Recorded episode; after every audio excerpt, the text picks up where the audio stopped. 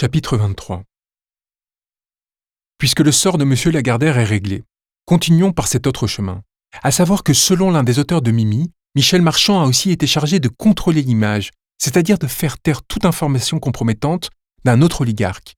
Bernard Arnault, première fortune de France, deuxième fortune du monde, doté de 100 milliards de patrimoine et propriétaire du groupe de luxe LVMH. Cela pourrait sembler aussi insignifiant que l'amitié entre Niel et Macron si l'on oubliait de préciser une autre information que la bienséance et les conventions bourgeoises amènent le plus souvent à esquiver. Xavier Niel vit avec Delphine Arnault, fille héritière de Bernard Arnault. Là, le lecteur innocent s'interrogera. En quoi cela serait-il si important? Après tout, ne nous a-t-on pas appris à ne pas nous mêler de la vie intime des gens, qu'ils soient faibles ou puissants? Ne nous le rabâche-t-on pas sur un air indigné dès que l'on se permet de s'exprimer à ce sujet? N'est-ce pas le mantra de ces mêmes journalistes politiques dont on interrogeait l'utilité? Qui se montrent en public saturés de pudeurs et de silence, de bienséance et d'aveuglement, sans oublier de partager cancans et ragots dans l'entre-soi de leur rédaction, s'inhibant dès qu'il s'agit de les écrire, de les publier, acceptant tous les compromis que leur imposent leurs sources, passer d'armée de réserve des puissants à scribe attitré de ces derniers Rappelons que M. Arnaud, grand propriétaire de médias, est aussi le premier annonceur de France. Il détient un droit de vie et de mort sur n'importe quel organe de presse, et cela les journalistes en sont particulièrement conscients. Combien d'articles et d'enquêtes à son sujet censurés? Voilà que l'on mesure un autre des effets délétères de la concentration de richesses, ce poids que mécaniquement elle accorde aux plus puissants, leur offrant toute guise pour s'imposer sans même rien avoir à réclamer. Arnaud n'a pas hésité à faire retirer des publicités de quotidiens qui lui déplaisaient, les menaçant de faillite pour leur faire comprendre ce qu'ils auraient à débourser s'ils décidaient de s'attaquer à lui.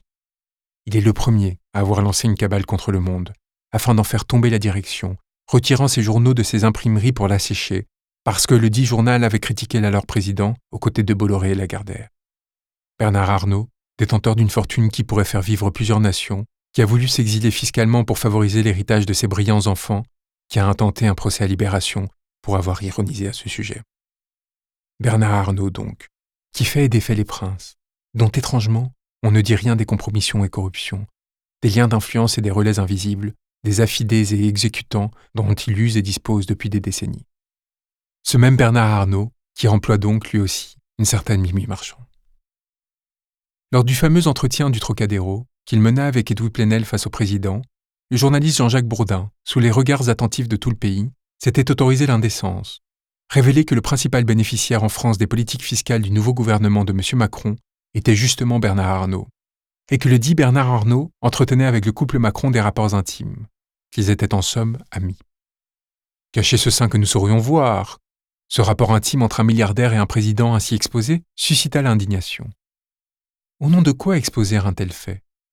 Le président n'a pas d'amis, c'est même lui qui le dit. Le cirque médiatique qui s'enclencha aurait fait rire qui ignorerait tous les drames que ces compromissions provoquent par ricochet.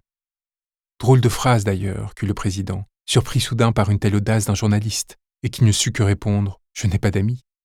Surprenant, d'autant plus si l'on connaît un peu Xavier Niel, qui depuis des années ne cesse de répéter, comme tous les riches, Je n'ai pas d'amis. On ne sait par quelle métampsychose la parole de Niel est devenue macronienne. Enfin, on ne le saurait pas si l'on avait su qu'ils étaient amis.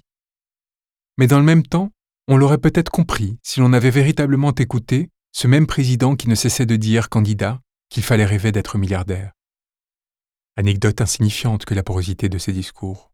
Et pourtant, on ne sait par quelle métampsychose la parole de Xavier Niel est devenue macronienne, car on ne savait pas que Niel et Arnaud étaient amis.